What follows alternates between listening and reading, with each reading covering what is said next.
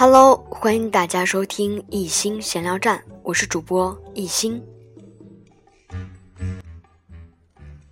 今天带给大家的是《十五岁上北大》专辑上篇第二章，考六十五分并不可耻。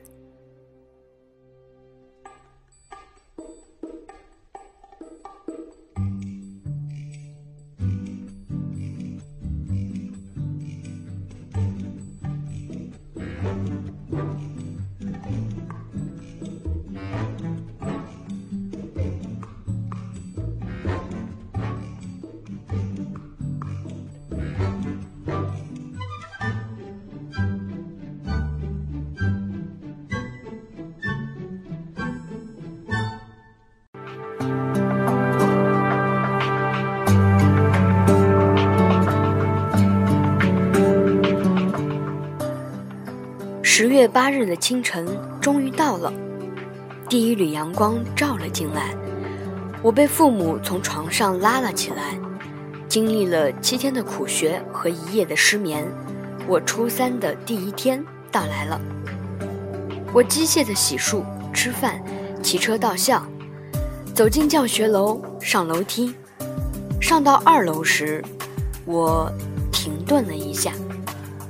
照以往。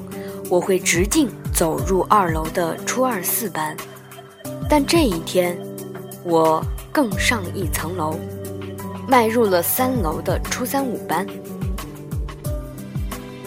走进教室的那一刻，我有些不敢面对同学的目光。然而，出乎我意料，同学们并没有向我投来鄙夷和奚落的目光，他们友善的神情中透露着。几丝惊讶与赞许。尽管早自习还没有开始，很多人已经在读书和做题了。初三的同学比初二的同学稳重上进得多。我庆幸自己能和这些上道了的学友们为伍。不过，看到这些个子高大、站起来比成人都具有威慑力的男生，和发育成熟。举止老练娴雅的女生，我显然有些胆怯和惊讶。这些大哥哥大姐姐，竟然成了我的同学。七点十分，早自习开始。看到语文老师风风火火的拿着一摞新印的试卷冲进来，我才知道，初三的早自习不是自由支配时间，而是由各科老师统一安排的。这一天。语文老师安排的内容居然就是考试，可以说，进入初三的第一次考试，在我心神未定之时，便以迅雷不及掩耳盗铃之势来临了。试卷以柳宗元《捕蛇者说》为主要考点，延伸考察了一系列古文的知识点。《捕蛇者说》恰恰是我初读过，却从未背诵过的篇目。完了，这是我的第一反应。我从来没有考过这样的无准备之事，在看到题目的第一眼，我就被自责和恐惧感包围着。但是，顾不了那么多了，我只有奋力一搏，把会做的做到最好。我开发全身的潜能，绞尽脑汁，让自己回忆文章的内容，打开大脑中的检索器。搜索出所有跟文言文有关的知识，发挥巨大的想象力，努力还原作者要表达的意思。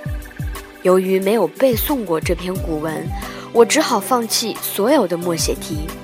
收卷的那一刻，我发现我的手心竟然蹦出了豆大的汗珠，外套也被汗水浸湿了。这就是我进入初三的第一次考试。我实在很狼狈。考分出来了，我得了六十五分。这个成绩让所有对我有期盼的人们大跌眼镜，因为大部分人都预测我一定是对初三的知识了如指掌，才选择跳级的。班主任张老师很是着急，立刻把我叫去谈话。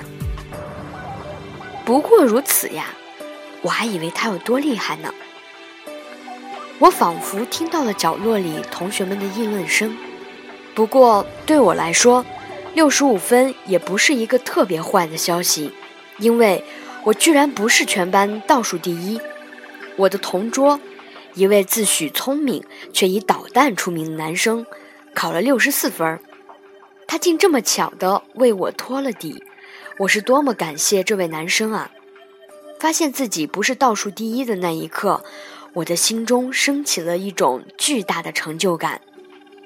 倒数第二虽然一点儿也不光荣，但它说明了在基础很差的情况下，凭借自己的综合素质，我居然可以在一开始就不是初三班里的成绩最差的人。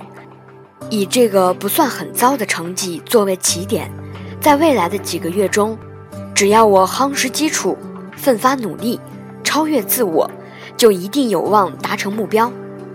想到这里。我不禁笑了起来。可以说，过去考满分时，我都没有这么高兴过。经历了这次考试后，我愈发相信自己的潜能之大。跳级后，那颗悬着的心也落了下来。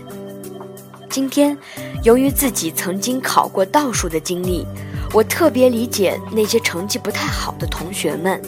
其实，成绩不好不代表你不能学好。